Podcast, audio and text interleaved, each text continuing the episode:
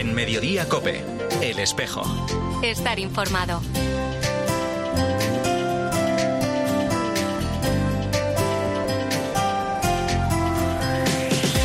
La una y 33 minutos, ¿qué tal? Bienvenidos al tiempo del espejo en mediodía cope en este 9 de junio. A esta hora, como cada viernes, te cuento la actualidad de la Iglesia de Madrid. El saludo de Mario Alcudia. Cristo Eucaristía se ha querido quedar con nosotros. Por eso nosotros imploramos que no nos deje, que siga estando a nuestro lado. Porque si Él es nuestro alimento, nosotros vamos a tener las fuerzas para vivir siempre en el mandamiento del amor para hacer posible que nuestra vida sea siempre un reflejo de aquello que creemos. Es el coordinador de actos institucionales de la Archidiócesis de Madrid, Jesús Junquera, hablando de la solemnidad del Corpus Christi que vamos a celebrar este domingo con el lema Señor, quédate con nosotros. Como es habitual, el arzobispo de Madrid va a presidir la Eucaristía a mediodía, después de la misa y por deseo del cardenal Osoro, desde la una y media hasta las cinco y media de la tarde vamos a tener un año más la oportunidad de adorar durante esas cuatro horas al Santísimo en la catedral. Y es que la visita al Señor Eucaristía ha de ser un momento de intimidad con Él para profundizar en la gracia de la comunión. Una festividad que nos ayuda además a expresar la comunión de todos en Cristo y que es también fiesta de la caridad, especialmente las realidades de pobreza, de marginación, de los más vulnerables. No podemos estar unidos en el Señor si no somos capaces de estar unidos con los hermanos. Por eso, celebrar que Jesús está en medio de nosotros nos obliga a estar siempre atentos a aquel que nos necesita aquel que necesita que estemos a su lado, que compartamos lo que somos y lo que tenemos, que encuentre en nosotros ese hermano que le hace descubrir cómo Dios nos ama y cómo Dios nos reúne en esta iglesia que todos juntos formamos. La jornada va a concluir con la procesión a las 7 de la tarde con la custodia de la ciudad de Madrid realizada por Francisco Álvarez en el siglo XVI y depositada en el ayuntamiento que portará un año más al Santísimo en su recorrido por las calles del centro. Acompañarán al Señor congregaciones, asociaciones, hermandades eucarísticas madrileñas, también miembros de la vida consagrada, sacerdotes, seminaristas, niños que este año han recibido el sacramento de la primera comunión y por supuesto todos los fieles dando testimonio de la comunión del pueblo de Dios. Ahora a la una y 35 minutos lo que hacemos ya es hablar de otros asuntos, de la actualidad de esta Iglesia de Madrid en este espejo en mediodía COPE en este segundo viernes de junio.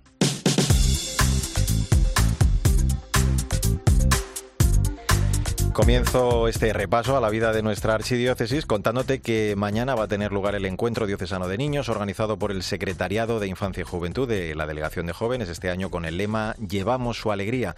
A menos de un mes de haber clausurado el Año Santo en honor al patrono de Madrid, quieren vivir con los niños y niñas de parroquias y colegios esa alegría de la fe en la comunión de la Iglesia. Por eso se va a celebrar en el Parque de Atracciones, una experiencia festiva y formativa en la que van a participar menores de 8 a 12 años de los grupos de catequesis de desde mediodía hasta las 6 de la tarde, contando en el arranque de la jornada con la presencia del cardenal Osoro. Luis Melchor es el director del Secretariado de Juventud de la Archidiócesis de Madrid. Continuamos en este curso pastoral con nuestro lema Llevamos su alegría y en esta ocasión queremos que esta alegría la lleven los niños. Por eso este año hemos querido convocar el encuentro diocesano de niños el próximo 10 de junio en el Parque de Atracciones, donde después de tener una pequeña oración y conocer un poco la figura de San Isidro, nos aprovecharemos de las atracciones para descubrir en ellas también algunas escenas del Evangelio, algunas escenas de la Biblia o incluso algunas escenas de la vida de San Isidro. Por lo tanto, queremos que este año Madrid y el Parque de Atracciones se llenen de la alegría del Señor. Más noticias en clave juvenil. El madrileño Oscar Torres ha sido el ganador del concurso organizado por la Subcomisión para la Juventud e Infancia de la Conferencia Episcopal para diseñar la camiseta que van a lucir todos los participantes en el encuentro de españoles que tendrá lugar el lunes 31 de julio en el Paseo Marítimo de Algés, en Lisboa, previo a la Jornada Mundial de la Juventud. En el eslogan se puede leer Hola Portugal, somos los vecinos de al lado, hay prisa en el aire, que como sabes es el título del himno oficial de la JMJ. Junto a ese texto aparece una imagen de la península ibérica dentro de un corazón con la cruz de Cristo en el centro y en la parte inferior el logo de la jornada. Óscar Torres va a participar además en este encuentro junto a la Congregación de las Esclavas de Cristo Rey unidos a la peregrinación organizada por la Delegación de Jóvenes de Madrid. Diseñé la camiseta, puse somos los vecinos de al lado y alguna frase en portugués, junto con una península ibérica unida por la cruz, ¿no? Que yo creo que España y Portugal somos hermanos en lo territorial, también también somos hermanos en Cristo, ¿no? Es algo que nos une mucho y frente a todo lo que nos pueda separar, pues bueno, este encuentro de la JMJ va a ser la oportunidad perfecta para, para, celebrar esa unión ibérica y allí en Lisboa pues va a ser espectacular, ¿no? Y yo quiero que españoles y portugueses la vivamos y viviremos juntos. La parroquia Cristo Rey de Usera acogerá este mes de junio varias celebraciones en las que se administrarán los sacramentos de la iniciación cristiana a personas con discapacidad intelectual, dos personas preparadas a través del proyecto NAIM, presente en 15 parroquias de la diócesis, desde donde se atiende a 43 niños. La primera de esas celebraciones será mañana a las cinco y media de la tarde. Se trata de la primera comunión de un joven de 15 años, sacramento que celebrará el párroco y además coordinador de la Comisión Diocesana de Atención a Personas con Discapacidad, Francisco Javier Medina. En la mesa pues estamos detectando pues que hay parroquias que porque piensan que no tienen medios o que no están formados y demás, pues eh, no hay espacio para ellos. Poquito a poquito, a través de la de la guía diocesana para la discapacidad, a través de la mesa, pues estamos mostrando la visibilidad a estas personas que también son sujetos de conocer, amar y seguir a Jesús. El martes, varias parroquias madrileñas celebrarán la fiesta de su titular, San Antonio de Padua, entre ellas la de San Antonio de la Florida, con Eucaristías cada hora desde las 7 de la mañana, en la que se bendecirán unos 30.000 panecillos que serán distribuidos en todas las Eucaristías. La misa de mediodía al aire libre será presidida por el arzobispo emérito de Madrid, Cardenal Rouco Varela. Otra parroquia que vive de forma especial esta fiesta es la de San Antonio del Retiro, que durante estos días ya está celebrando su novena. El martes a mediodía la misa la presidirá el provincial de los franciscanos, Joaquín Zurera. Después, la Eucaristía de las 7 será oficiada por el vicario episcopal de la 2, José Luis Díaz Lorenzo.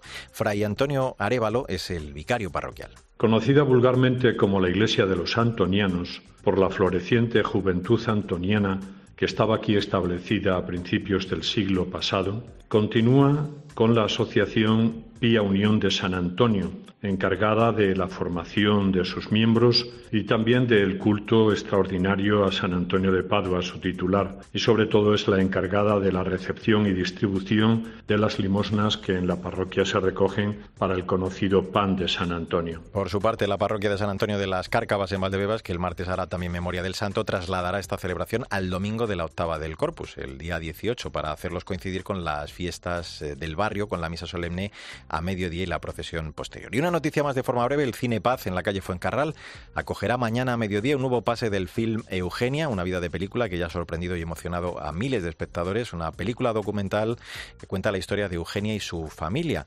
una niña madrileña que nació con algunos problemas, entre ellos con parálisis cerebral. Una cinta que demuestra que vale la pena apostar por la vida al tiempo que ayuda a descubrir el sentido de la enfermedad. Todo el dinero recaudado con la proyección irá destinado a ayudar a niños con parálisis cerebral. Pues así hemos llegado a la 1 y 41 minutos. Enseguida vamos a hablar de la inauguración esta semana de la Casa Fratelli Tutti de la Comunidad de San Egidio, un espacio de acogida y solidaridad en el Distrito Centro de Madrid. Te cuento en un instante todos los detalles en este espejo de Madrid, en medio de Acope. En Mediodía Cope, El Espejo. Estar informado.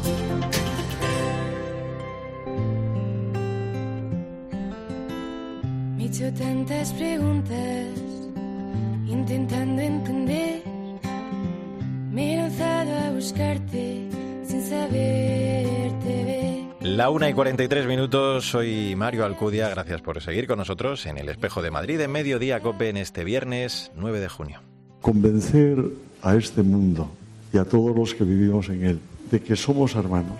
Es necesario también convencerles que esa es una cuestión de Dios, que al quien llamamos Padre y que precisamente esa palabra es la que nos hace ver en los demás hermanos, no gente que está a nuestro lado y que podemos manejar a nuestro estilo, sino personas que tienen la dignidad de hijos de Dios y que por tanto esa dignidad cuando está en cuestión o, o se intenta romper, nosotros todos tenemos que hacer posible que esa dignidad se recupere en todas las situaciones en que estén. Es el cardenal Osoro durante el acto de inauguración esta semana de la Casa Fratelli Tutti de la comunidad de San Egidio en el distrito centro de Madrid, un espacio de cinco plantas donde se desprende la acogida y la solidaridad, un acto que presidía el arzobispo de Madrid y que contaba además con la presencia del fundador de la comunidad de San Egidio, Andrea Ricardi. Vamos a hablar ya de todo ello con la responsable del movimiento en Madrid, con Tiscar Espigares. Hola Tiscar, buenas tardes. Hola, buenas tardes, ¿qué tal? Muy bien, encantado de saludarte. Una casa Fratelli Tutti que podemos decir como gran titular, eh, Tiscar, es un espacio de convivencia, de acogida, de solidaridad y de inclusión, ¿no? Porque todo eso es lo que pretendéis que sea esta casa. Efectivamente, yo creo que ya el nombre que le hemos querido poner a la casa no es una casualidad, es una casa donde todos vamos a aprender a ser hermanos, vamos a aprender a ser hermanos con las personas que vienen de otros países, vamos a aprender a ser hermanos con los ancianos que están solos, con los niños que viven en barrios con problemas, con las familias que se encuentran en situaciones de vulnerabilidad. O sea, el nombre Fratelli Tutti mm. es la vocación, la vocación profética de esta, de esta casa en medio de Madrid. Mm. Lógicamente, eh, el centro se dirige a personas que, que necesitan ayuda, pero no hay que olvidar, yo creo también la otra parte, ¿no? Los que prestan su ayuda, su tiempo, su generosidad, los que quieren vivir esta fraternidad en el encuentro con el necesitado. A mí me encanta una frase tuya, la voy a citar creo literalmente, que dices, nadie es tan pobre como para no poder ofrecer algo por el otro, ¿no? Por tanto, eh, este es ese espacio de convivencia, de encuentro y de aprendizaje eh, entre personas diferentes, entre el que ayuda y también el que es ayudado, ¿no? Sí, efectivamente, esto es algo recíproco, o sea, ya lo dice el Señor, ¿no? No hay más alegría, eh, hay más alegría en dar que, en recibir. Y como tú bien decías antes, ¿no? Esta frase nuestra de esa máxima, ¿no? No hay nadie tan pobre que no pueda hacer algo por, por los demás. Es una, es una realidad concreta que devuelve la dignidad a las personas, ¿no? Aquí a veces eh, no sé, uno ayuda y el, parece que hay una, una especie de, de, muro de cristal, ¿no? aunque parezca invisible, pero sí que hay una separación entre el que ayuda y el que, es ayudado. ¿no? Sin embargo, estoy recordando las palabras que el Papa Benedicto XVI nos dijo una vez en una visita a uno de los servicios en Roma. ¿no? Él decía, en esta casa no hay diferencia entre el que ayuda y el que es ayudado. Hay un abrazo que funde las dos, las dos voluntades. Y esto es lo que nosotros queremos vivir en esta, en esta casa Fratelli Tutti. Mm. Eh, hemos escuchado al cardenal hace un instante, él destacaba pues ese empeño ¿no? de la comunidad por pensar en los que más necesitan, que, dejan ver cómo la fraternidad además se puede construir en, ese lugar. Te voy a, pedir que nos destaques o, que nos resumas así en dos o tres ideas eh, con qué te quedas de, lo que fue ese acto de inauguración de, de esta semana. Bueno, yo me quedo con un par de cosas, ¿no? en las palabras del cardenal Osoro, él quiso también llamar a esta casa, y me parece que muy acertado, la casa del Padre Nuestro. Porque cuando nosotros rezamos el Padre Nuestro, reconocemos que somos hermanos, somos hijos de un mismo Padre, ¿no? Y, y sobre todo me quedo pues con la imagen, con la imagen bellísima de una casa llena de gente, una casa preciosa, llena de ventanas, llena de luz, que es lo que quiere ser esta, esta casa en el centro de Madrid, ¿no? Un lugar de referencia, un puerto seguro, un lugar donde tanto el que quiere ayudar como el que necesita ser ayudado, porque en algún momento dado de su vida, pues hoy encuentra, atraviesa un momento de más dificultad, allí va a encontrar una familia, allí va a encontrar un abrazo, allí va a encontrar un amigo que le va a escuchar y que le va a ayudar en todo lo que, en todo lo que pueda, ¿no? Me quedaría con estas dos cosas. Mm. Vais a, desarrollar y unificar, bueno, pues todas esas labores tan características que, que lleváis a cabo desde la comunidad como la atención a familias la, escuela de, paz, también la casa hogar para ancianos solos. E, es, eh, Tiscar un lugar estupendo para construir esa cultura de la solidaridad y de la acogida que, tanto preocupa y ocupa, diría yo, a, a la comunidad, ¿no? Sí, efectivamente. Con esta casa lo que pretendemos es aumentar y ofrecer nuevos servicios y mejores servicios. Eh, nosotros durante la semana, varios días en la semana, varias noches salimos a llevar la cena a las personas sin hogar. Esta casa nos va a permitir ofrecerles la comida, pero alrededor de una mesa, en una casa. Luego el tema de los ancianos para nosotros es muy importante. Después de la pandemia, lo que ha significado, ¿no? Este, esta, podríamos decir, este, esta hecatombe, ¿no? Esta muerte tan masiva de personas que estaban incluso en lugares donde teóricamente deberían de ser protegidos, ¿no? En instituciones, en residencias, etcétera, ¿no? Y ahí es donde la muerte se ha concentrado de una manera todavía más intensa, ¿no? Nosotros pensamos que los ancianos, cualquier persona tiene que estar en un ambiente familiar. El Señor creó la familia y el hombre creó la institución, ¿no? No tenemos que, eh, en el final de nuestras vidas, igual que desde el inicio, estamos llamados, nuestra vocación es vivir en familia, vivir con los demás, ¿no? Fratelli tutti, hermanos todos. Por eso el, el sueño de esta casa hogar, que va a ser una casa, una familia, ¿no? Donde van a vivir siete personas mayores con nosotros en un ambiente absolutamente familiar. Ambiente familiar que es el mismo ambiente que nosotros damos en todos los servicios, ¿no? Tanto a las familias a las que ayudamos, las personas sin hogar, los niños niños de la Escuela de la Paz, los extranjeros a los que les enseñamos el español. O sea, una característica nuestra también es eso, ¿no? Que todos mm. nuestros servicios parten de esta idea de que somos familia, de que somos hermanos, ¿no? Y esto le da un color, un tono ciertamente diferente, ¿no? Te hago una más. Este proyecto eh, se ha hecho posible con la solidaridad de personas, de empresas, de organizaciones que, apuestan por esta, como decís, nueva manera ¿no? de, vivir en la ciudad. Han sido, creo que los llamáis así, los padrinos y madrinas de la casa. Eh, muchos creo que, siguen y que van a seguir haciendo su aportación porque, claro, ahora hay que mantener el día a día ¿no? de, la actividad.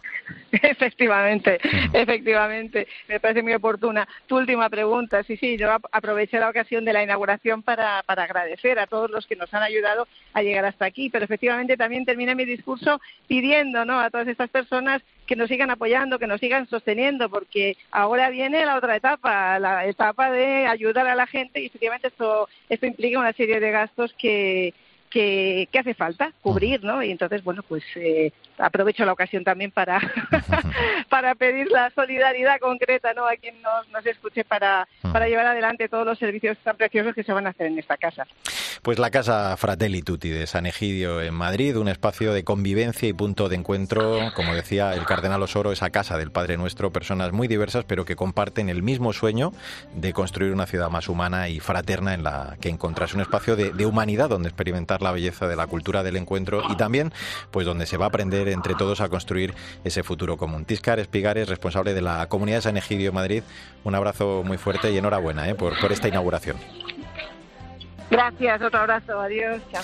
Así hemos llegado a la una y 51 minutos, recta final de este espejo de Madrid, en mediodía Copen este 9 de junio. Que me sentí tan escuchada por ella, tan acogida. Y sobre todo no fue algo como, mira, esta es tu ayuda y chao, o ven cada mes y listo, sino fue algo como, como te sientes, eh, qué, esperas de encontrar acá, eh, cómo están tus hijos, cuándo vendrán, o sea, algo general de, de mi bienestar. En serio, noté su interés y cómo se puso en mis zapatos y desde allí empezó como una ruta conmigo. Lauren, laboralmente lo que te podemos brindar es esto, eh, eh, psicológicamente esto y así, financieramente esto. O sea, en todos los aspectos que yo necesité, tuve su acompañamiento.